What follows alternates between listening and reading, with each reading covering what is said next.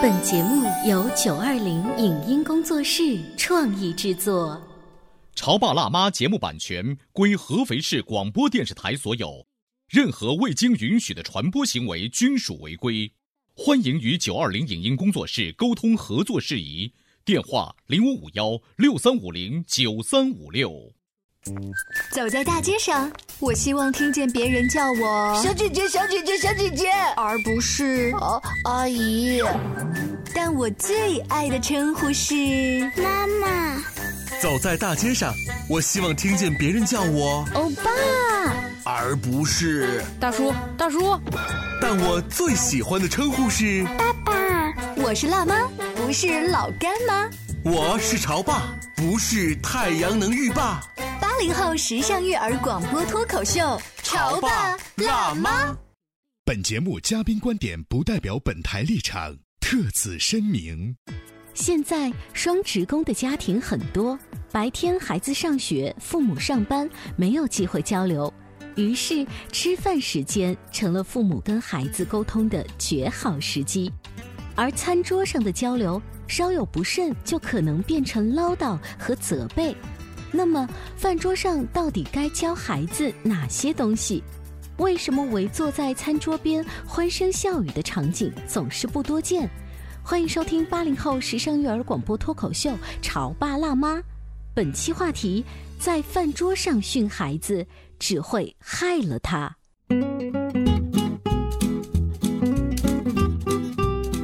迎收听八零后时尚育儿广播脱口秀《潮爸辣妈》，各位好，我是灵儿。大家好，我是小欧。小欧，我想问你们家吃饭的时候啊，嗯每次是一种什么样的话题容易在饭局里被讨论我们？家啊，就是跟父母在一块儿哈。对对对，我们家吃饭呢，通常会出现这个情况，因为我爸是属于那种大厨型的，知道吗？嗯他上饭又特别好吃，好，我早就开始饿肚子了啊，好不容易最后一道菜上来，开始吃饭了。嗯，哎。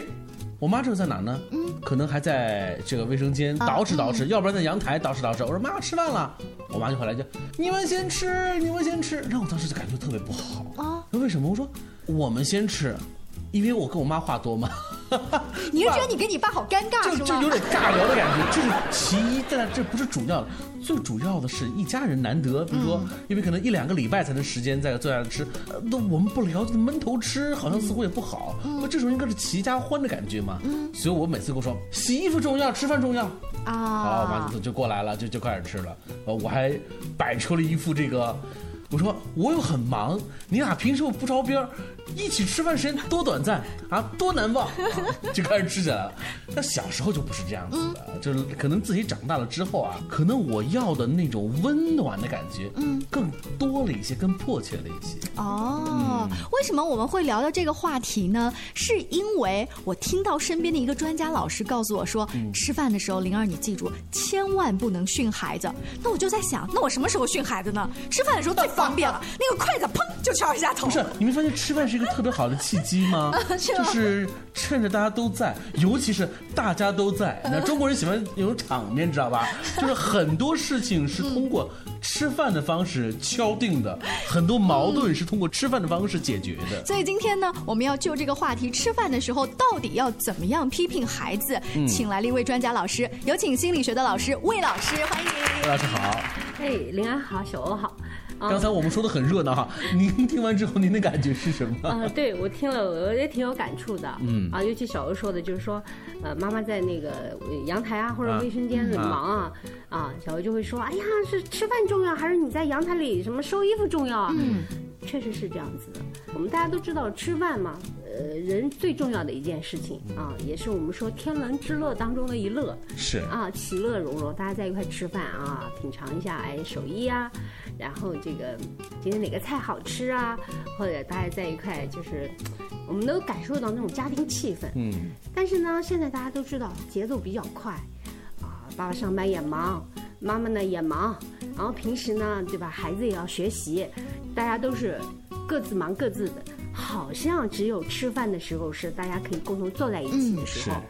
哎，往往这个时候呢，爸爸那个主人的那个意识会比较强啊，就会说，哎，某某，你看，我听说隔壁啊谁谁谁今年考试啊考上什么什么大学了，嗯。你看你最近对吧，谁谁谁又下了，人家孩子对吧，刚考了一个试，考的不太好，心里还正纠结呢。你说的食不下咽了吧？嗯，那还往下怎么吃？哎，所以隔壁老王家的事情，通常都在吃饭的时候 才能拿来一讲，是吧？我们啊，我们有时候一般朋友在一起啊，经常有时候会开玩笑说，千万别在饭桌上教育孩子，嗯，因为这个生理嘛，心理是一体的。你这吃饭，你这个其实我们看着简单的一个吃饭，要动用很多机能，嗯，是吧？你这个胃要分泌胃液。然后你这个吃饭还别噎着，别呛着，嗯，是吧？大家是一个平静的心态，就这饭也吃得开心，然后也有助于消化，对身体也好嘛。你这一到吃饭的时候，弄得大家都苦歪歪的，是吧？大家心情都不好，对吧？我是当时说的是，呃，跟刚刚小薇说的，我们俩说的是两边，对吧？但意思是一样的，就是说吃饭要大家在一起。小薇说的意思就是说，你看我们现在成年了，长大了，平时也也不是说天天能在一起吃饭，就特别希望。跟父母在一起好，就我们的意思是共同的，就是希望这个饭本身就是以美食、享受美食为最主要的内容。嗯嗯，温老师，你所接触到的案例观察当中啊，就是在吃饭的时候摆架子，多是爸爸还是妈妈？这个是各有就是说不同吧。啊，就是说因为现在挺个性化的，就看这个家庭，有时候是母亲，但也有时候是父亲，但是往往就是说。在饭桌上教育孩子是一个比较普遍的现象。哎，是吗？你小时候是这样吗？我现在回忆的最多的就是，就我刚才节目一开场就说了一个词儿，就是筷子顺手就砰敲一下头，这个太顺手的事儿了。我突然想起我小时候，我们家吃饭，不管是中餐和晚餐，我通常是插不上话的，因为第一我埋头吃我爸烧的美食，更重要的是他俩在聊天，他俩聊什么呢？就是工作上的事情一直在聊。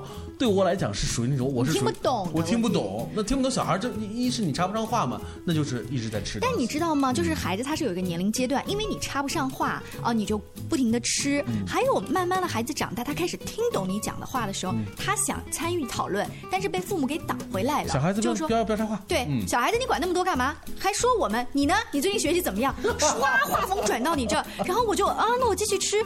怎么？你不讲话吗？你自己不自我反省一下吗？嗯。那我要是说吧，我就回嘴了，我又变成回嘴。我不说吧，你自己你看都不知道想一想，现在被我讲的没话讲了吧？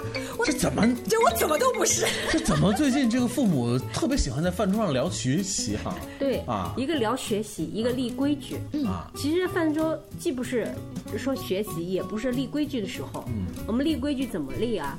比如说小孩在看电视。对吧？他可能东倒西歪的。你说你坐好，坐直了，你这时候立规矩。你不要在孩子就是说吃饭的时候，就是刚才啊，我看见你看电视的时候做没做样哈，就这时候不能不要不要翻旧账，过往的事儿了哈。还有就是你刚刚说的，就是说小孩插了个嘴，说哎你不要插嘴啊，父母说话你插什么嘴？其实现在真的是就一个孩子啊，当然现在也有二胎了，对吧？就是说大家都可以参与嘛，家庭。你你说，我们说民主，说自由，说尊重，就是说大家都可以参与嘛，对吧？而且尤其这个在家庭里面吃个饭，那要么你父母就别在那说那些什么你们孩子参与不了的话题，对，因为现在这个信息量这么大的一个时这个这个时代，孩子可能他知道的东西比你想的远远要多，嗯，你可能觉得孩子不懂事啊，说的听听不了啊，或者你觉得。嗯，他说的那些没有什么建设性的意义啊，或者你觉得你你说的话你不想他知道，如果你不想让他知道，你就不说，嗯，对吗？如果说孩子在说话的时候，你起码要听耳朵，他到底在说什么，而不是说那种就我们说的那种家长之作风啊，一下就把别人给盖住了，哎。你这样子就长此以往，也对孩子就形成不好的一个影响。是。刚才魏老师说，那我们既然呃有一个和乐的氛围，可以好好吃顿饭，其实也不是说真的就什么话都不说，我们是可以聊一些让整个家庭氛围变好的。你挑的话题其实也是全家都能参与的。没错，是这样的。啊，现在对吧？现在你看每每天都有很多话题，咱们都看头条嘛，对吧？天天都有很多开心的事情啊。你说什么什么跨界歌手啊，什么。呃，中国好声音啊，我就打个比方，你说什么都可以啊，或者说，哎，最近市面上出了什么什么新鲜的玩意儿啊，对吧？咱们或者咱们今天买了一个大西瓜呀，都能说。你看，这是如果家里大点的孩子，他跟你聊什么跨界歌王啊什么的；如果是小一点的孩子，就整个的话题你以小孩子为主，就是宝宝么你你告诉爷爷奶奶，今天你画画学到了一个什么？爷爷奶奶特别会配合。他们会说：“对呀，宝宝，你告诉我。”然后孩子就特别激动的说：“这样整个那个氛围确实会变得很好。”就是我们在吃饭的时候去聊。开心的话题跟我们吃饭有助于我们进食，有助于我们享受这个美味。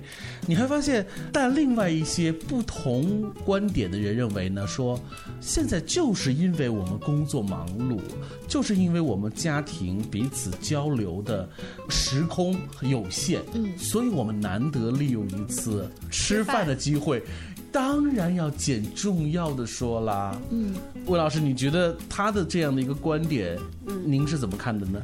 就有点快餐文化一样，就我我个人是嗯不欣赏这样做。有一些人可能。不能说他是功利吧，就很多事情他都会就是说，哎，要快一点，对吧？你看这这现在多有效率啊，家里人都在，夸夸夸一说。你吃饭的时候，其实本身吃饭是不宜说太多话的。嗯，食不言，寝不语。对对对，嗯，就是说我们可以聊点有的没的，就简单说说。当然，我们的主要的这个话题还是应该在今天这这餐饭上面。嗯，白菜、萝卜或者什么红烧肉，你都可以说嘛。但是呢，有些人就会像那刚刚小欧说的啊，这时间多多宝贵。你看大家今天都在了，咱们得说点什么事儿。你你认为你说到了，但是孩子听到多少，他逆反了多少，他心里面打了多少小九九，你根本就不知道。哎，真是！如果你这一餐的这个话题是由菜品开始的话，这个语言的艺术也有讲究。小欧呢，你说你爸爸烧菜特别好吃，所以你肯定是以夸他为主。爸，你今天烧特别好吃。但是在有的家庭啊，就是，哎呀，这个菜有少咸嘞，哎呦，这个酱油色怎么这么重啊？你会发现那个话题一开始就是挑剔，然后你挑剔完菜，你又来挑剔我。对啊，就说那下次你做啊。然后你会发现，就你就没法没法吃下去了哈。就整个那个饭桌的一开始的氛围就变得不好了。嗯，对。我又想起了李安导演的那部著名的作品《喜宴》。这部作品之所以成为是神作，是因为它神还原了中国家庭在对待这个吃饭这件事情上面每个人的不同的这个神情和心思。你会发现，那个通过这个镜头，这个一位老爷子发话之后，每个人听在心里，面目的神情等等等等，一个大家族的人聚在一起，每个人其实心思都不一样。如果家宴啊再重新拍，李安再重新改作品啊，这个。本子的话呢，应该加一个玩手机的镜头。我们今天呢，把魏老师请到直播间，想跟大家聊一聊，如果要教育孩子、批评他或者是立规矩，千万不要在吃饭的时候。上半场聊到这儿，你有没有回忆一下自己家吃饭的情景呢？稍微休息一下，广告之后接着聊。你在收听的是《乔爸拉妈》，小欧爸妈妈，《潮爸辣妈》播出时间：FM 九八点八，合肥故事广播，周一至周五每天十四点首播，二十一点重播。网络收听，请下载荔枝 FM、蜻蜓 FM、阿基米德、喜马拉雅、中国广播以及苹果 Podcasts，搜索“潮爸辣妈”订阅收听。微信公众号请搜索“潮爸辣妈俱乐部”，参与节目互动哦。关于和孩子沟通呢，我是想先处理好彼此之间的情绪，然后再去搞定他具体的问题。我们家长经常在一起讨论，怎么样从小才能培养好他的学习习惯。我是后来通过学习才发现，孩子行为背后是有另外一种需求的。陪你一起吐槽养育熊孩子的苦，陪你一起追忆曾经自己的小世界。八零后时尚育儿广播脱口秀，潮爸辣妈。本节目嘉宾观点不代表本台立场，特此声明。现在双职工的家庭很多，白天孩子上学，父母上班，没有机会交流，于是吃饭时间成了父母跟孩子沟通的绝好时机。而餐桌上的交流稍有不慎，就可能变成唠叨和责备。那么，饭桌上到底该教孩子哪些东西？为什么围坐在餐桌边欢声笑语的场景总是不多见？欢迎收听八零后时尚育儿广播脱口秀《潮爸辣妈》，本期话题：在饭桌上训孩子只会害了他。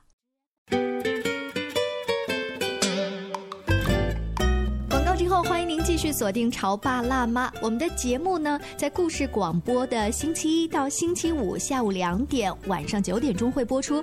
同时，最近啊，你关注荔枝 FM 的 APP，也可以锁定我们的节目。现在呢，在这个 APP 上，我们独家播出。感谢荔枝 FM 对我们的这个大力支持啊！当然，关注微信公众号，搜索“潮爸辣妈俱乐部”，也可以来跟踪收听节目哦。是，今天我们请到的心理学老师魏老师我们来聊最常见不过的话题了，就是吃饭。呃一家人围坐在一起吃饭，尤其是我们还有小朋友，嗯在家庭当中成为一个成员的时候，我们聊什么话题呢？魏老师说，不要聊那些听上去气压特别稠密、特别低，影响我们食欲的话题。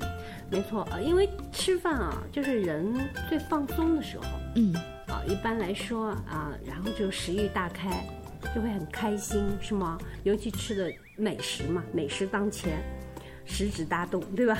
就会很开心。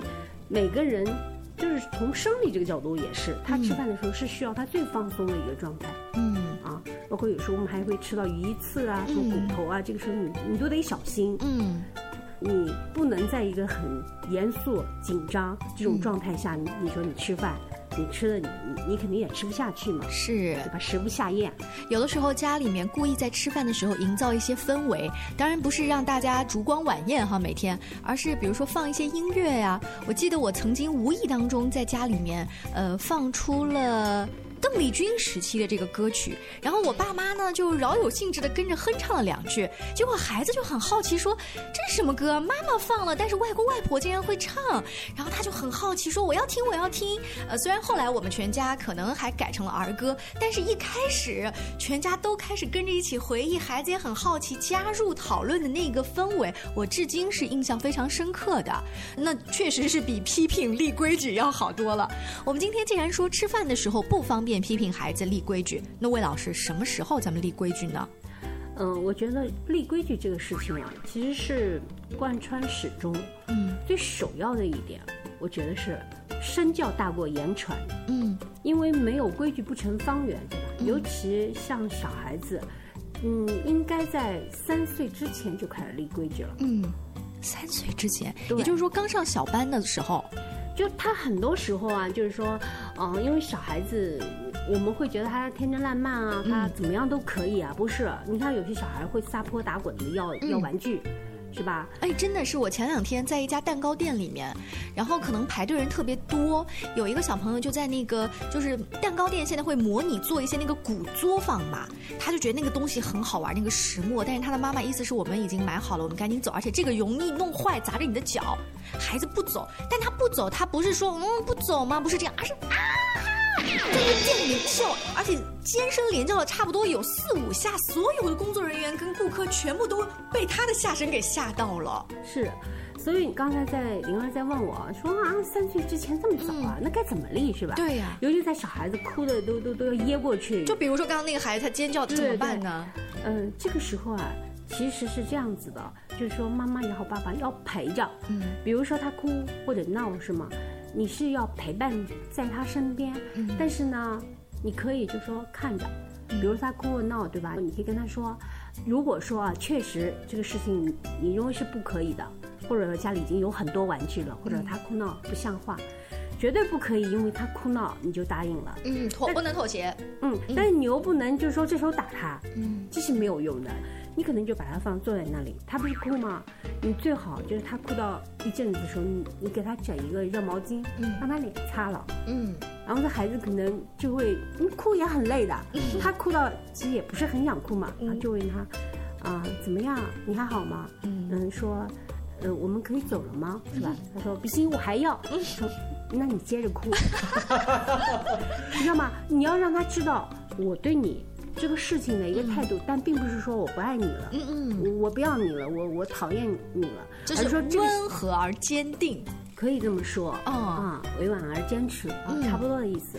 就立规矩，这是一个从小就开始的，不是到你他都长大了，嗯。你这时候再跟他立规矩，所有的都已经形成了、嗯。固化了。你想立规矩是难的，而且立规矩，我发现通过魏老师刚刚举的例子，就是可能在危机发生的时候，就特别是发生第一次、第二次的时候，我就要给孩子立这个规矩，而不是已经好多次孩子都知道对付你的方法了，你再打他已经没用了。而且这个当中啊，有一个是什么呢？就是说你们会形成一种沟通的方式。嗯，一般来说，我们会跟孩子说说，你跟妈妈说，你说服我，我会给你买的。嗯，啊，你有什么你可以跟我说，哎，孩子就会试着跟你说，对吧？我们一般呢，这个比例是三次，嗯，要同意一次。哦。啊，你而不是永远拒绝。哎，对对，当然，那就这是一个你这是一个特别没有没有道德的伎俩哈。呃，就比如说他跟你说，如果你觉得他每次你就觉得合适的，也是在你的能力范围，嗯你也可以给他买。但你会觉得，哎，这样会不会溺爱了，会怎么样？你自己也要分析嘛。如果孩子说的买个什么，比如说小玩具啊、铅笔啊，或者别的小朋友都有的东西啊，他刚好也没有，是可以的嘛，对吗？他有跟你说，哎，妈妈，我要要这个，哎，你说你要爱惜啊，对吧？然后你说，哎，你你打算怎么玩啊？嗯，你都可以问问。就是适当的满足一下孩子的这些，我打一个引号的无理需求，其实是让孩子知道自己是被无限宠爱的。就是在心理学上面是有一种讲法，就是也不能什无条件关注，对啊，啊，无条件支持，嗯就是说孩子会觉得他跟你沟通是有效的，嗯啊，你大概比如说我们为什么说三次是一定要同意一次的？嗯，你让他跟你沟通了，他跟你沟通永远是无效沟通，嗯那这沟通到最后就无效了。这套路他以后就了解了。我们今天说呢是，呃，魏老师提议不要在吃饭的时候批评孩子和给孩子立规矩。那从而问到，那我们什么时候呢？其实魏老师的回答是，任何时候都可以抽出宝贵的时间，特别是在看孩子有这个破绽的时候，就要跟他来沟通。那有没有可能就是形成一个你们的单独聊天的一个契机，把它变成一个全家的，就像一个小家庭会议一样？我们以前在聊到正面管教的一些话题，他们提到了一个叫做 special day。special day 也可能是你们家的星期一的晚上，每一次都是全家一起出去锻炼的日子；也许是星期天的早晨，是你们全家不在家吃早餐的日子，是去快餐店吃的。就是让孩子他有一个嗯固定下来的。这这个是具体什么时候你们自己家里面去订？呃，我记得以前我们家也有家庭会议啊，哦对啊，就是嗯，这个发起者不一定是家长，也可以是孩子啊。嗯，我记得那时候我们家女儿那时候上什么三十八中嘛，嗯，她要骑自行车，初二吧，我们就会觉得不不安安全不同意。我父母还有我自己，我先生，大家都说觉得觉得这个好像还不太好，也不是特别远，就跟他就说骑自行车不太好。他说那好吧，他说那今天下午，他说我们开个家庭会初二哦，他说开个家庭会议来来说这个事情。啊，真的是，然后就说为什么要骑自行车？我的自行车熟练程度到了什么程度了？嗯我骑自行车我会很方便，嗯然后我会走这个就是自行车道，嗯然后我我会过几个，比如十字路口，嗯我上都调查学的时候清楚了对对对，嗯他说我没有问题的，哦，然后呢，大家就觉得他那么慎重的去说，而且他也能表达的很清晰。嗯后来大家就举手表决嘛，然后说那行，啊，那你可以骑自行车，对吧？这就就举一个这样的一个。后来呢，就真的是你们几票投几票呀？最后基本上都同意了吧？啊，真的太顺利了。你们你们真的是就是因为他的这种陈述振振有词而同意，是的嗯，没有一个人成员是说，哎，其实我还不了解你嘛，就是你说的比做的好听。就是另外一个呢，你骑自行车其实也是有一种那种我们用合肥话说是一种少勺勺的这种的一种表现吗？还好吧，因为那个时候自行车也还是一个比较，嗯，就是普通的一个交通工具嘛。然后再说呢，也方便一些，嗯啊，而且它是那种属于那种协调性比较好的，我们还是有这个自信的。只是有这个底儿哈。对对对对，就经常听别人说啊，骑自行车什么，有还是会有一些嗯心里打一点小鼓。所以在魏老师家，可能本来他的这个氛围就已经营造的很好。这个家庭会议，相信应该曾经成功过，就是不是在女儿骑自行车这个 case 上面，可能在其他方面，也女儿发现了这是管用的，这个讨论，这个投票，对不对？对对，灵儿之前就是说说你们之前也有就是说家庭会议的这种方式，可能是这样的。但这种家庭会议的方式，如果家里是可以形成的，嗯那这个就是召集者不一定是父母，嗯。就孩子也可以。哎呀，我这太同意了。我跟我的孩子呢，就是每一天晚上睡觉的时候，我们会沟通，我们会给他专门起了一个词儿，叫做 Happy Tree，啊，就是你说开心的事情或不开心的事情，就好像是一棵棵树，然后上去摘果子，在他很小的时候形成了这种拟人化的场景，以至于他后来啊，就是说妈妈，然后拍拍床，我们来一下今天的，我们俩来聊一聊。如果你今天忘记了，他可能会主动提醒你。他这样子的话，就变成了每天晚上我们都有一个亲子沟通的时间。嗯，所以你看，跟孩子去聊，跟孩子沟通。绝不仅仅是在饭桌上面，只要我们用心的去呵护和陪伴孩子，你总是能够在日常生活当中找到跟孩子最佳的这个聊天时间。对，呃，有的家长曾经告诉我说，他每一天送孩子去上学的路上。他会发现这个短暂的差不多十分钟的车程很好跟孩子沟通，然后还有的呢是在接孩子从兴趣班回来，他会先由兴趣班啊，这老师今天教你什么好玩的啦，先说起。就是每一家根据你们自己的特殊情况，应该都能找到相应的好的时机，但是切记不要在吃饭的时候，尤其是如果你平时不怎么关心孩子，切记不要在那个时候摆家长的架子。是让美食成为吃饭的主角吧。非常感谢魏老师做客我们的直播间。更多关于育儿的话题呢，也希望多多请教魏老师。可以关注我们的微信公众号，搜索“潮爸辣妈俱乐部”。下期见，拜拜。再见。以上节目由九二零影音工作室创意制作，感谢您的收听。